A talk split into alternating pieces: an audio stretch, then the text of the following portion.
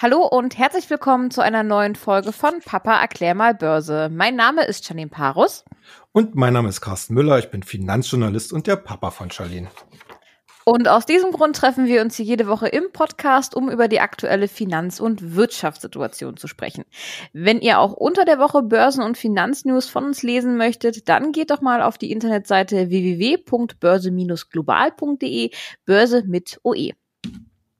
Heute wollen wir mal wieder eine Sendung machen, in der ganz ihr im Fokus steht. Denn wir haben wieder viele Nachfragen zu verschiedenen Themen und Einzelwerten von euch bekommen und gesammelt. Und auf die möchten wir heute einmal extra eingehen. Aber zu Beginn einmal der gewohnte Markteinblick zur aktuellen Lage. Denn diese Woche hat der DAX endlich den Sprung über die 13.000 Punkte geschafft. Letzte Woche haben wir ja noch drüber gesprochen. Ne? Er hat ja daran gekratzt ein bisschen. Diese Woche hat er es geschafft. Ja, warum so plötzlich und wie geht's nun weiter? Ja, also äh, Anfang der Woche herrschte, äh, ich sag mal so, alte Sonnenschein in Europa, weil äh, sich die EU beziehungsweise die äh, Regierungschefs äh, in der EU auf dieses riesen äh, Wiederaufbaupaket äh, äh, hinsichtlich der Corona-Folgen geeinigt hat. Es ging ja davor, ging es ja wirklich hoch her.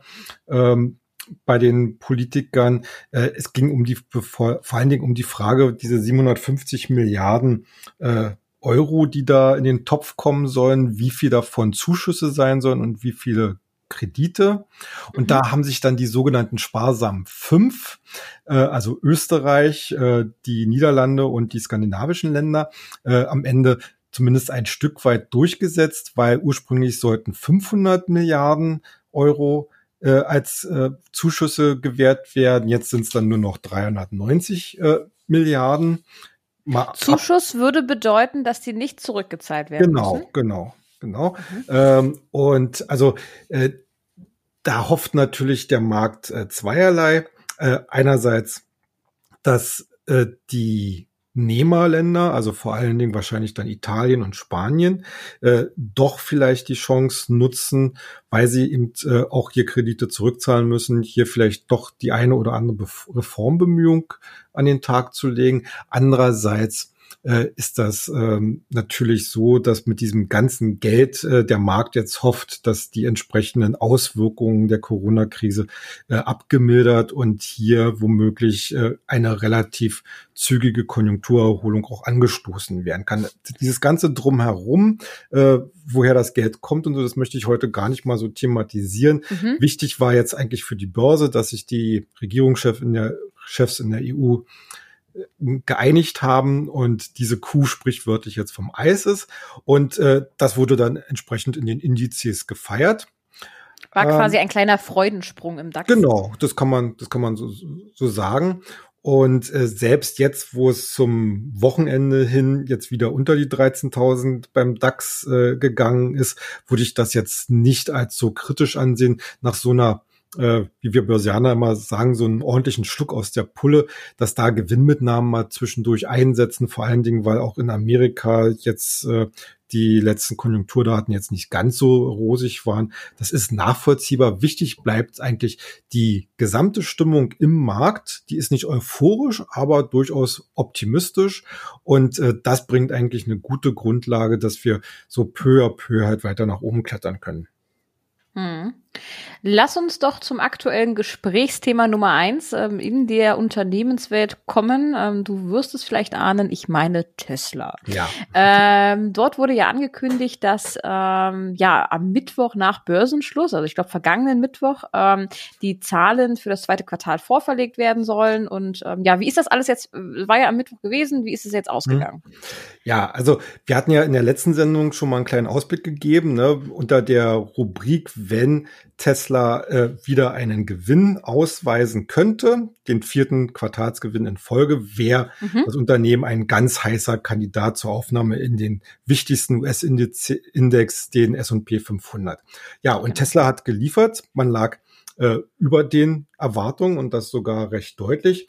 Äh, okay. Äh, beim Umsatz gab es zwar einen kleinen Rücksetzer zum Vor Vorjahresquartal um fünf Prozent, aber auch hier konnte man erstmal die Analystenschätzung um fast eine ganze Milliarde übertreffen. Also die Analysten hatten 5,15 Milliarden erwartet, äh, geliefert worden sind dann 6,04 Milliarden. Äh, mhm. ähnlich auch bei äh, dem Gewinn. Ähm, die Aktie, hier konnten halt dann 2,18 Dollar geliefert werden, auch über den Erwartungen. Also äh, im Konsens hatten die Analysten eher so damit gerechnet, entweder ein Verlust oder nur Break-Even. Und das ist schon eine sehr beeindruckende Angelegenheit. Natürlich äh, muss man hier sehen, dass auch Tesla von Corona betroffen war, ohne Frage. Okay. Aber äh, letzten Endes ist es halt mal so, dass das Unternehmen ist weiterhin auf dem Wachstumspfad. Und ich glaube, beziehungsweise ja, ich glaube eigentlich sehr fest daran, dass äh, nicht nur operativ es weiter vorwärts geht, sondern eben, dass auch die Aktie durch eine dann hoffentlich bald erfolgende S&P-Aufnahme nochmal den nächsten Schub bekommt. Also äh, jetzt aktuell hatte die Börse da so ein paar Gewinne vom Tisch genommen. Ich meine, nach der Rallye, die wir ja auch hier schon diskutiert haben, ist das auch kein Wunder. Äh, hier könnte es wahrscheinlich vielleicht sogar nochmal auf 1400 Dollar runtergehen. Momentan sind wir ja bei gut 1500. Hm. Aber unterm Strich muss ich einfach sagen, das, das sieht alles total klasse aus und wer äh, hier entsprechend noch nicht investiert ist, sollte Rückschläge sicherlich auf jeden Fall für eine Anfangsposition äh, nutzen. Wie gesagt, Tesla ist ja in unser Musterdepot von Papa Erklärmer Börse auf Wikifolio und da bleibt sie auch. Mhm. Und darf, oh, wann ist denn jetzt nun festgelegt oder wann wird festgelegt, dass Tesla mit den Großen im S&P spielen darf? Oh, da erwischst du mich jetzt leider auf dem falschen Fuß. Äh, normalerweise wird, äh, glaube ich, der S&P 500 auch quartalsweise überprüft, ähm, mhm. aber den genauen Termin weiß ich leider nicht. Okay, den genauen Termin weißt du aber nicht, aber Sie hätten jetzt quasi die Berechtigung, dort dann genau. bei dem nächsten Stichtag genau. einzutreten. Okay. Genau. Dann lass uns doch mal noch im Automobilsektor bleiben. Ähm, der größte bekannte Automobilzulieferer ist ja Continental. Der ja. hat seine Quartalsta Quartalszahlen Zahlen, ähm, nun bekannt gegeben. Ähm, ergibt sich hieraus jetzt für diesen generellen Sektor nochmal eine neue Einschätzung? Also äh, eine komplett neue Einschätzung eigentlich nicht. Also die Zahlen von Continental waren erwartbar schlecht, also Umsatzrückgang deutlich in die Verlustzone gerückt, gerutscht. Ähm, aber äh, ein kleiner Hoffnungsschimmer, es ist alles nicht ganz so schlimm ausgefallen, wie vorher befürchtet. Und äh, da reiht sich eigentlich Continental äh, in, in die Gruppe vieler anderer Automobilzulieferer ein, die äh, zu bisher äh, auch entsprechende Rückgänge bei Umsatz und Gewinn gemeldet haben, aber in der Perspektive durchaus äh, erste Stabilisierungstendenzen sehen. Nun darf man noch nicht so viel davon erwarten. Also äh, wir werden sicherlich auch im dritten Quartal und wahrscheinlich auch im vierten Quartal eher, na, ich sag mal so durchwachsene Zahlen auch bei Continental äh, erleben. Aber äh, wichtig für die Börse ist ja letzten Endes, es kommt nicht alles noch schlimmer, zumindest mhm. äh, sehr wahrscheinlich äh, nicht schlimmer, sondern mhm. es wird sich halt nach und nach verbessern. Und da äh, kommt dann wieder dieser Antizipationsmechanismus äh, am Kapitalmarkt äh, äh, zur Geltung, dass die Anleger jetzt eben anfangen zu kaufen, weil sie sagen, okay, äh, wenn es dann irgendwann mal also wieder super läuft, dann, dann ist ja die, der Aktienkurs schon gelaufen, da braucht man dann auch nicht mehr einsteigen, sondern jetzt, wenn es alles noch so ein bisschen mau ist und so, so, solange die Perspektive stimmt und Continental zum Beispiel auch mit seinen Kostensenkungen sehr gut vorankommt, äh, und das haben sie jetzt auch bei dem Quartalsbericht halt unter Beweis stellen können, sieht alles ganz klasse aus.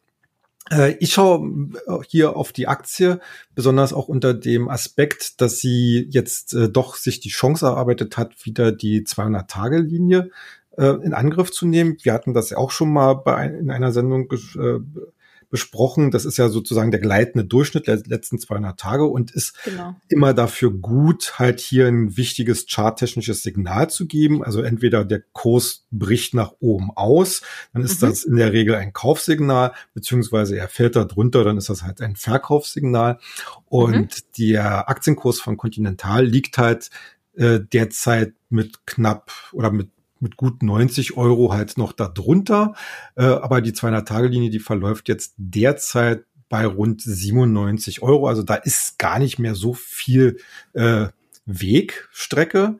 Und mhm. äh, da wird's dann äh, interessant. Also ich würde dem noch nicht vorgreifen, aber äh, wenn man sich insgesamt so in dem Automobilsektor und auch im Sinne einer Turnaround- oder Rebound-Spekulation positionieren möchte, dann würde ich äh, Continental auf jeden Fall auf die Watchlist nehmen. Hm, okay. Ähm, etliche Nachfragen gab es auch zu dem Thema Corona-Impfstoff. Ist ja immer wieder ganz doll diskutiert in aller Munde und letzte Woche hatten wir ja auch schon mal darüber gesprochen, dass es da jetzt ähm, bei BioNTech, glaube ich, ähm, ja. Fortschritte gab. Das ist ja eine, eine, nicht eine neue, das ist eine deutsche Firma. Genau. Ähm, und genau, was war da jetzt nochmal los und ähm, ist das jetzt wieder eine neue Kaufgelegenheit oder was denkst du dazu? Ja, also äh, Corona-Impfstoff. Ich habe mal diese Woche noch mal geguckt, was was sagt denn jetzt eigentlich die WTO, ähm, wer jetzt hier an was wo wo forscht und die zehn momentan. Meinst du die WHO sicherlich, ne? Äh, ja, WHO. ja. äh, also die Weltgesundheitsorganisation äh, und die zählt momentan 24 mögliche Impfstoffe gegen Corona auf. Also es gibt äh, ähm, also viele Unternehmen, ich glaube insgesamt 70 Unternehmen in verschiedenen Konstellationen, die äh, halt an solch einem Impfstoff forschen. Äh, manche Firmen, da fragt man sich dann auch, wo, wie, wie kommen die jetzt darauf? Äh, ich hatte gelesen, dass zum Beispiel eine Tochter äh, Gesellschaft von British Tobacco, also Zig äh, Zigarettenhersteller, äh, auch mit äh, im Rennen ist. Aber okay. gut, die äh, lasse ich jetzt mal so ein bisschen äh, beiseite. Äh, wichtig ist, also in der Spitzengruppe finden wir einerseits, wie gesagt, äh, die Biontech, die du ja schon genannt hast, das ist wie gesagt eine deutsche Firma, die hauptsächlich in Amerika an der Börse notiert ist. Die arbeitet mit äh, Pfizer zusammen. Pfizer ist ein amerikanischer äh, Pharmagigant, ich glaube die Nummer vier oder fünf in der Welt äh, äh nach, nach Umsatz ge gerechnet. Und dann gibt's noch die amerikanische Moderna, äh, die äh, auch in den letzten Wochen immer wieder Fortschritte bei ihren Studien mitteilen konnte und deswegen auch der Aktienkurs äh, so hochgeschossen ist. Dann gibt's auch noch äh, klar eine ganze Reihe von großen Pharmafirmen wie äh, die äh, ich glaube, die, die, die norwegische AstraZeneca und die britische GlaxoSmithKline und mhm. die amerikanische Johnson Johnson. Also äh, da ist das wirklich äh, Viele sind im Rennen. Es ist noch nicht entschieden, wer wirklich zuerst einen tatsächlich zugelassenen Impfstoff präsentieren kann.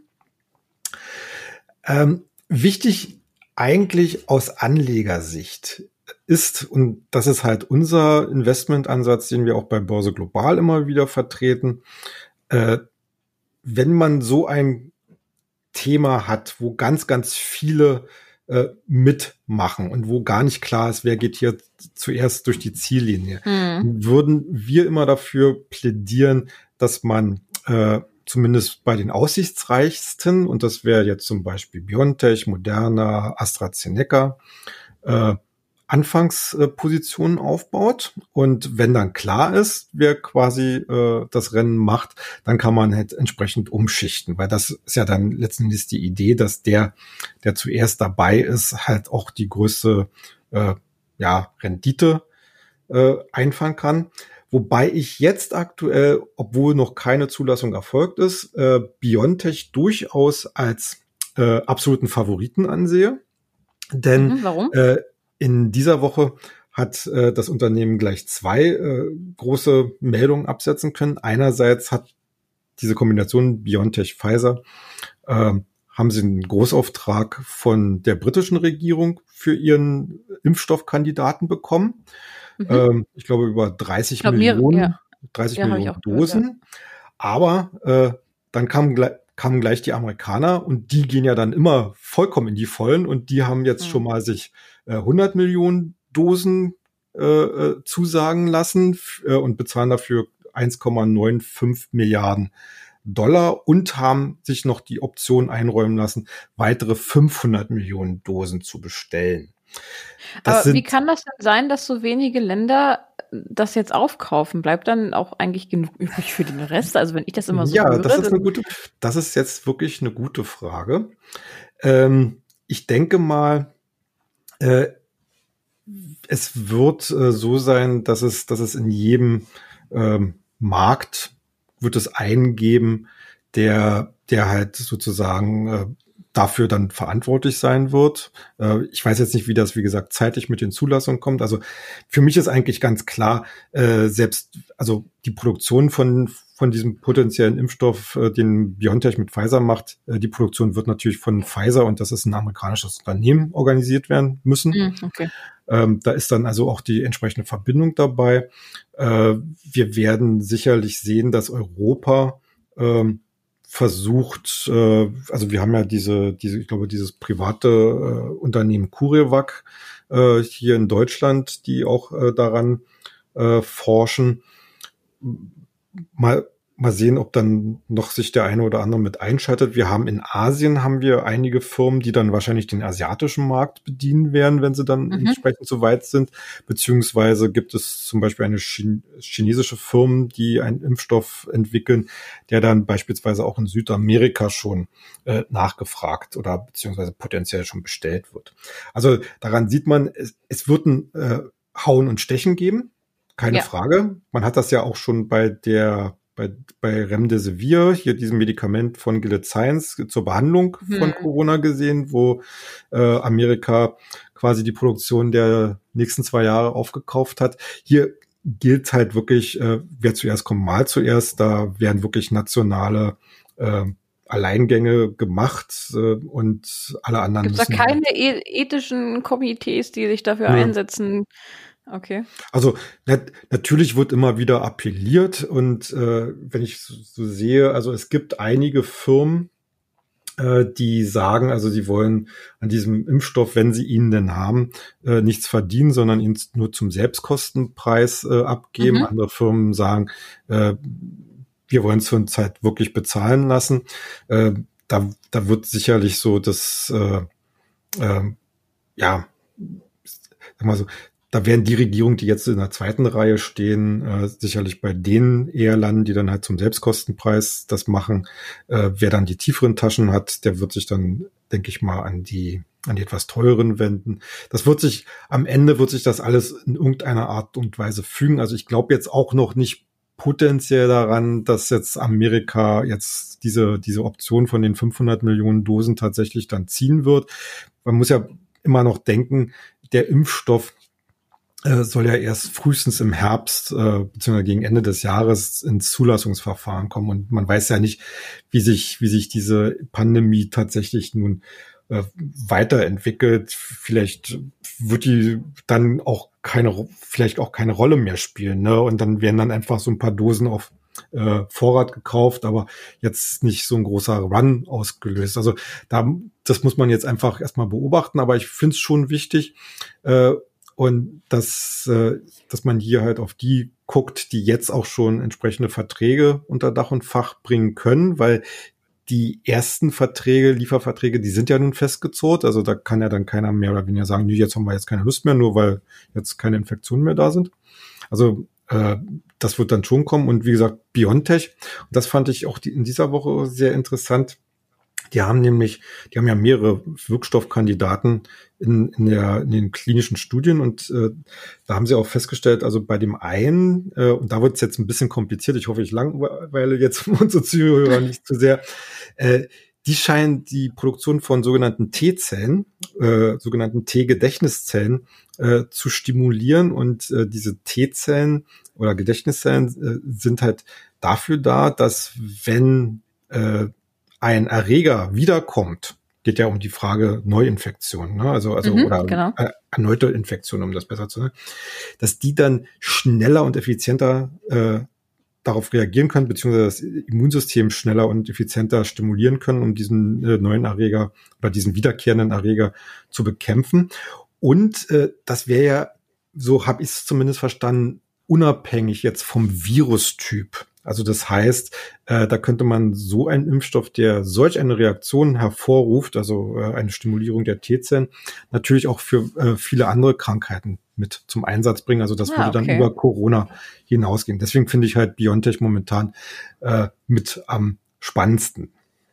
Okay, das wäre jetzt nämlich noch so eine Frage von mir gewesen, ähm, weil eigentlich Corona-Impfstoff hört sich für mich erst so na, eher so nach einer Eintagsfliege halt an, ähm, wird dann vielleicht mal einen kurzen Aufschwung geben, ähm, aber ich glaube nicht, dass es ein langfristiges Thema an der Börse sein wird. Wie sollte man sich dazu positionieren? Ja, also äh, wie gesagt, die die meisten äh, Teilnehmer im Rennen um den Impfstoff, äh, das sind da wie gesagt große Pharmafirmen, äh, die sind so breit aufgestellt, äh, da macht das, da macht eine Spekulation auf Corona jetzt keinen wirklichen Sinn. Also da sind andere mhm. Themen wichtiger, Krebsforschung etc. pp. Ja. Äh, BioNTech wie gesagt, äh, finde ich deswegen sympathisch, weil man anscheinend hier auf einem guten Weg ist, auch eine breitere Anwendung seiner Wirkstoffkandidaten äh, zu entwickeln, auch unter mhm. dem Aspekt, äh, dass es auch ein Leben nach Corona geben muss oder ein Geschäft mhm. nach Corona geben muss. Ja.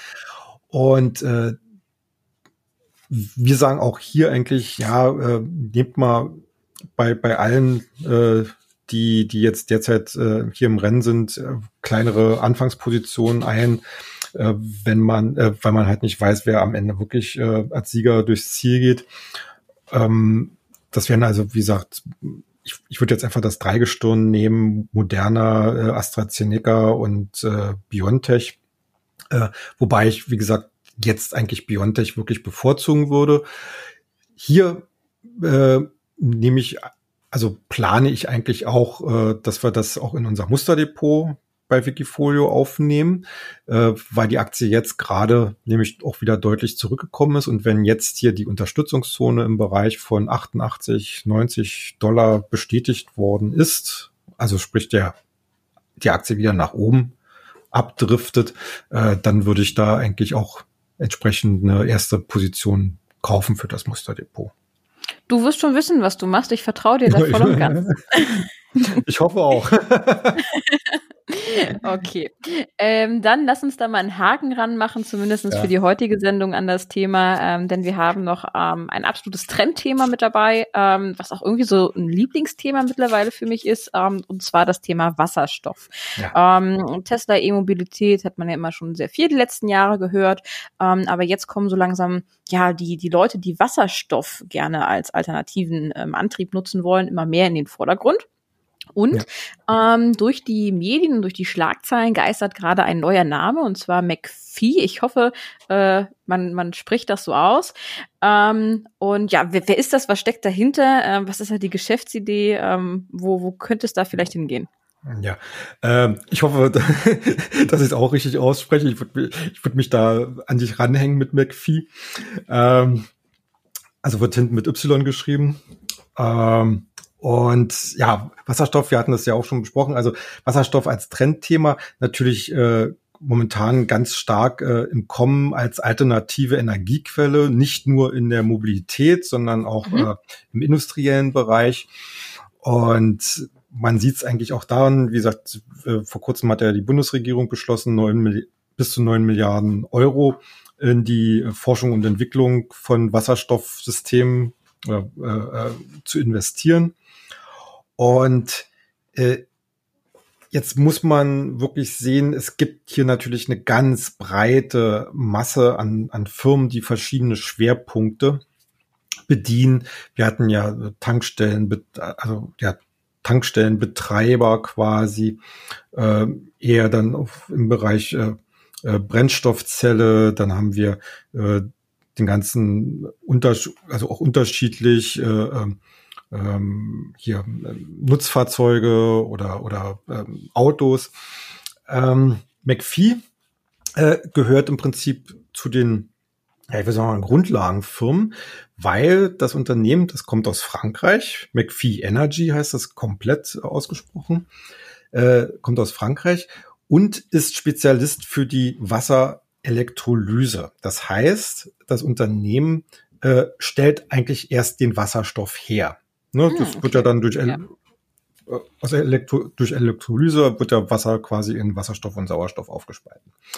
So, das äh, damit ist man eigentlich äh, zum Beispiel Konkurrent zu dieser äh, finnischen Nel Asa, die ja auch ein absoluter Hype-Wert äh, in, den, in den letzten Monaten war. Äh, das, das Spannende an, an McPhee ist, äh, dass das Unternehmen äh, sehr stark schon in der Industrie verwurzelt ist. Also zum Beispiel in Frankreich äh, der französische Versorger EDF, eigentlich der quasi Monopolist oder also jetzt jetzt nicht wirklich Monopolist, aber äh, einer der größten Energieversorger in Frankreich, äh, der ist mit 22 Prozent an McPhee beteiligt und mhm. äh, aus dieser Kooperation ist man natürlich auch äh, industriell miteinander verbandelt äh, und äh, EDF hilft natürlich McPhee, sich halt als Systemanbieter eben für Elektrolyse, für Speicher, also Wasserstoffspeichersysteme und auch für Tankstellen halt äh, zu positionieren. Und äh, das gibt, äh, das ergibt aus meiner Sicht eigentlich eine sehr schöne äh, Kombination, die man auch als Investor eigentlich äh, ja, ich würde mal sagen, vielleicht sogar schon bevorzugen sollte äh, gegenüber anderen Firmen, die halt da in deren sich diese industriellen Verknüpfungen erst noch schaffen müssen.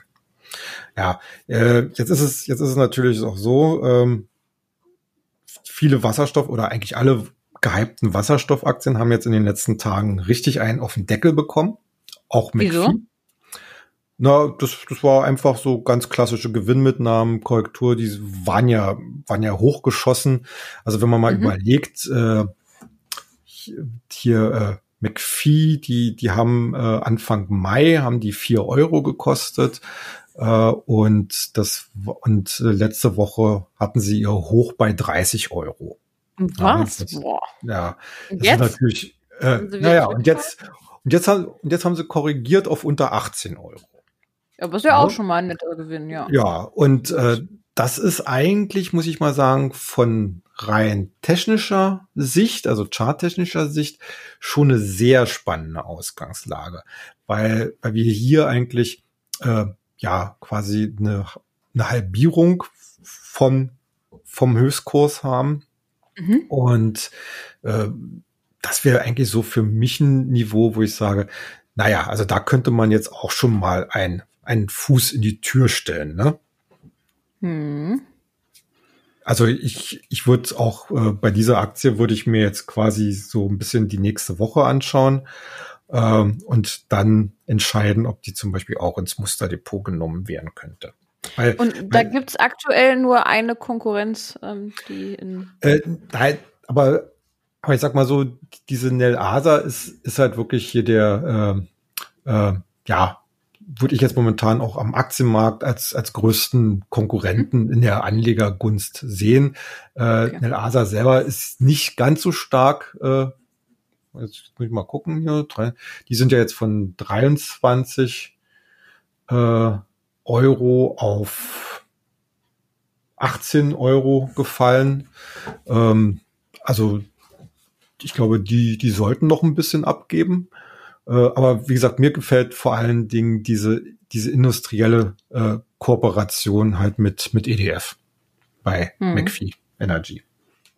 Okay, dann lass uns das doch einfach mal beobachten. Du hast es gerade äh, kurz angeschnitten, ich bin dir ins Wort gefallen. Ähm, vielleicht wäre es auch ein Kandidat für unser Musterdepot, würdest du, glaube ich, noch sagen. Ne? Genau, genau. Genau, okay. So, und zu guter Letzt kommen wir zu einem Wert, über den wir eigentlich nicht mehr sprechen wollten. Ähm, ich nenne mhm. das Kind trotzdem beim Namen, Wirecard. Ähm, auch ja. da gibt es wieder was Neues. Sie lässt uns nicht in Frieden.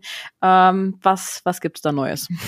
Ja, also äh, eigentlich sind es nur Wasserstandsmeldungen oder beziehungsweise nicht ganz so unerwartete Meldungen, denn die zuständige Staatsanwaltschaft in München, die hat halt äh, ihre Untersuchungen jetzt deutlich ausgeweitet und es sieht wohl so aus, dass Wirecard schon seit 2015 die Bilanzen frisiert hat. Also die Staatsanwaltschaft geht jetzt von bandenmäßigem Betrug aus, was ja durchaus Sinn macht, weil solche Sachen kann nicht ein einer durchführen. Also da müssen etliche mit involviert gewesen sein. Äh, und die, die Ausgangsüberlegung äh, soll gewesen sein, dass halt 2015 das Management halt erkannt haben will, dass das Kerngeschäft äh, nachhaltig keine Gewinne erwirtschaften wird. Mhm. Äh, also der Zahlungsverkehr ja. oder die Abwicklung des Zahlungsverkehrs. Ähm, und deswegen hat, habe man sich wohl entschlossen, eben äh, über dieses Drittpartnergeschäft äh, die Bilanzen oder die Umsätze und so aufzublähen, um dadurch eben bei Banken Kredite zu bekommen, um den ganzen Laden am Laufen zu halten. Das ist, also inzwischen ist ja Wirecard wirklich, also ich kann mich jetzt ehrlich gesagt nicht erinnern, äh, oder mir fällt jetzt kein Beispiel ein, aber ich glaube, am Ende des Tages wird Wirecard wohl der größte äh, äh, Wirtschaftsskandal in der Geschichte der Bundesrepublik sein. Könnte ich mir mhm. durchaus vorstellen. Ähm, ja, jetzt ist äh, natürlich immer noch die Frage, haben denn Anleger überhaupt noch eine Chance, äh, nochmal, ich sag mal, so zumindest einen Teil ihrer Verluste wieder reinzukriegen. Wir hatten mhm, das ja mhm. auch schon ja. mal besprochen hier, wo ich gesagt habe, okay, jetzt äh, versuchen sie das Tafelsilber zu verkaufen und da wird es ja auch noch Geld reingeben, aber die Gläubiger stehen ja letzten Endes Schlange und da wird dann für die Aktionäre auch nichts mehr übrig bleiben. Äh, mhm. Bei dieser Einschätzung bleibe ich natürlich auch. Aber äh, es wird trotzdem spannend bleiben, weil unter diesen Voraussetzungen kann man wohl damit rechnen, dass nach Abschluss der Untersuchung, und die muss man ja letzten Endes erstmal abwarten, dann wird die Prozesswelle losgehen. Äh, wobei ich sagen muss, äh, ich glaube kaum, dass jemand gegen Wirecard klagen wird, weil da ist ja nichts mehr zu holen. Äh, man könnte die BaFin, also die deutsche Finanzaufsicht, Finanzmarktaufsicht ins Visier nehmen, aber ich glaube, da beißen sich dann die Juristen und Kläger auch die Zähne aus. Wer bleibt am Ende? Äh, sozusagen den letzten beißen die Hunde. Ich glaube, die Wirtschaftsprüfer von Ernst und Young werden ein ganz großes Problem bekommen. Oui. Also äh, ich also ich möchte jetzt hier nicht unken und irgendwelche Gerüchte in die Welt setzen, aber äh, wenn das so kommt, wie ich mir das vorstelle und sie nicht wirklich äh, ganz klar äh, darstellen können, dass sie nichts davon wissen konnten, mhm, obwohl, ja. obwohl ich glaube, dass da sicherlich, also der also wer das jetzt nicht gesehen hat, der. Das ist der Job eines Wirtschaftsprüfers, ja, diese ja. Unterlagen, die Bilanzen zu prüfen. Das genau. ist ja komplett ja, verfehlt. Ich hatte, ich hatte jetzt gerade äh, auf Facebook noch einen Beitrag mal gesehen, wo, wo sich jemand auch bitterlich darüber beklagt. Also als Unternehmer und äh, muss man jeden kleinen Bon und und äh, äh, Essens, äh, also Geschäftsessensbeleg äh, und so aufheben und wenn man den nicht hat, dann wird einem aufs Dach gestiegen, gestiegen und hier geht's um 1,9 neun Milliarden Euro, die schlichtweg nicht vorhanden waren. Ne? Ja, ja. Also, also ich gehe mal davon aus, es wird eine Prozesswelle geben und ich gehe auch davon aus, dass es dann am Ende vor allen Dingen Ernst und Young, also die Wirtschaftsprüfer treffen wird. Und ich kann mir ehrlich gesagt vom, vom heutigen Standpunkt aus nur schwer vorstellen, dass die das überleben. Finanziell. Mhm. Naja, ja. wir werden sehen. Äh, das ist aber äh, letzten Endes äh, wer, wer Anleger oder wer geschädigter Anleger ist, äh, kann sich jetzt momentan noch ein bisschen in Geduld äh, üben, weil äh, noch wird nichts passieren. Erst müssen die Untersuchungen alle äh, abgeschlossen sein und dann werden wir, werden wir mal weiterschauen. Ist auf jeden Fall ja auch ähm, mal ein schönes äh, Negativbeispiel dafür, dass man ähm, tatsächlich auch, ähm, boah, dass eine Firma mit einer guten Story, und das war sie ja mal ursprünglich bei Wirecard, ähm, ziemlich mächtig gegen die Wand fahren kann. Ne? Also ja, man, genau. gerade am Aktienmarkt weiß man ja nie so wirklich, was passiert. Und ähm, von daher sollte man auch immer klug und mit Köpfchen natürlich einschalten. Ähm, und sich da auch äh, immer auf dem Laufenden halten, vor allem was mit den Unternehmen passiert, in die man investiert ist. Ne? Genau, genau. Vollkommen richtig. Okay, dann danke ich dir für die heutige Einschätzung. Ich hoffe oder wir hoffen, dass alle eure Fragen beantwortet sind. Ansonsten immer gerne her mit euren Fragen. Wir reden sehr gerne hier im Podcast darüber. Und ähm, ja, wir wünschen euch ein angenehmes Wochenende und bleibt erfolgreich. Ja, macht's gut, gute Erholung und bis nächste Woche.